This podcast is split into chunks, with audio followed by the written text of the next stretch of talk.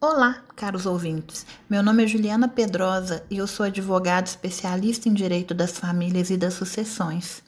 E no podcast de hoje iremos tratar a respeito do processo de inventário. Após a morte de uma pessoa, é necessário realizar o inventário. Esse procedimento nada mais é do que a apuração de todos os bens, direitos e dívidas deixados pela pessoa falecida. O processo serve ainda para definir qual o valor da herança e quem são os herdeiros habilitados a recebê-la.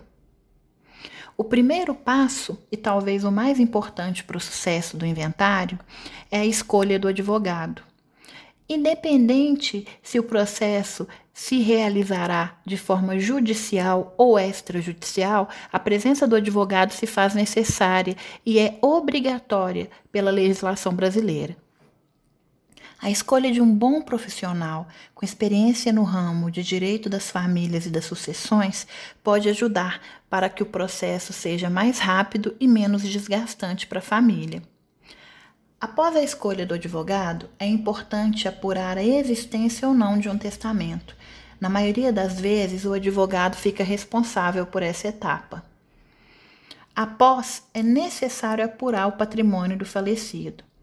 Geralmente, a última declaração de imposto de renda é um bom ponto de partida, pois lá, a princípio, deve ter todos os bens, direitos e dívidas Qualquer documento complementar, como escritura de imóveis, contratos de financiamento, entre outros, também devem ser juntados para esse processo.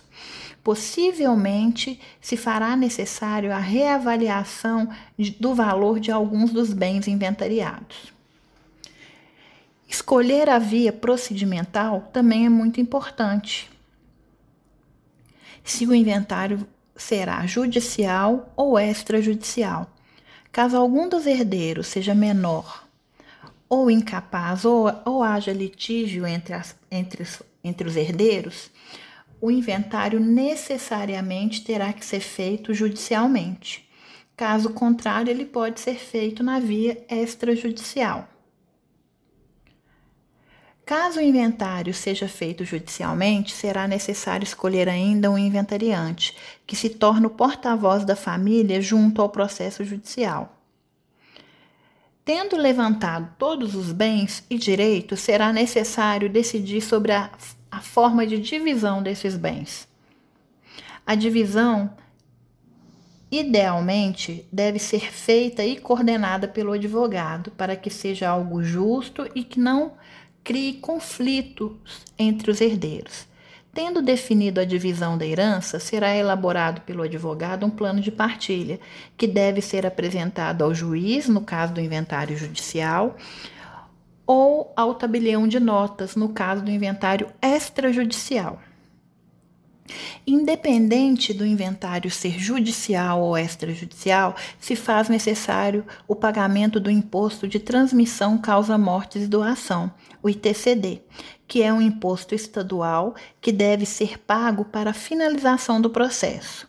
O ITCD, até o seu vencimento, que ocorre 180 dias após o falecimento, ele pode ser pago sem juros e correções.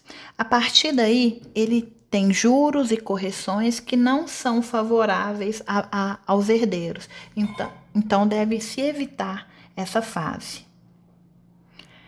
E, finalmente, para finalizar o processo, e ligeiramente diferente de acordo com a via ou procedimento escolhido. Caso seja judicial, o advogado deve fazer uma petição e o processo seguirá os trâmites até que o juiz dê uma sentença ou homologue um acordo. Caso seja extrajudicial, o escrivão registrará a partilha conforme acordado pelos herdeiros. Passando essa etapa, se faz necessário registrar os bens em nome dos herdeiros, finalizando o processo. Espero que eu tenha esclarecido aos nossos ouvintes um pouco a respeito do inventário. Deixe o meu contato no Instagram, jupedrosa2, caso seja necessário algum esclarecimento ou responder alguma pergunta. Um grande abraço a todos.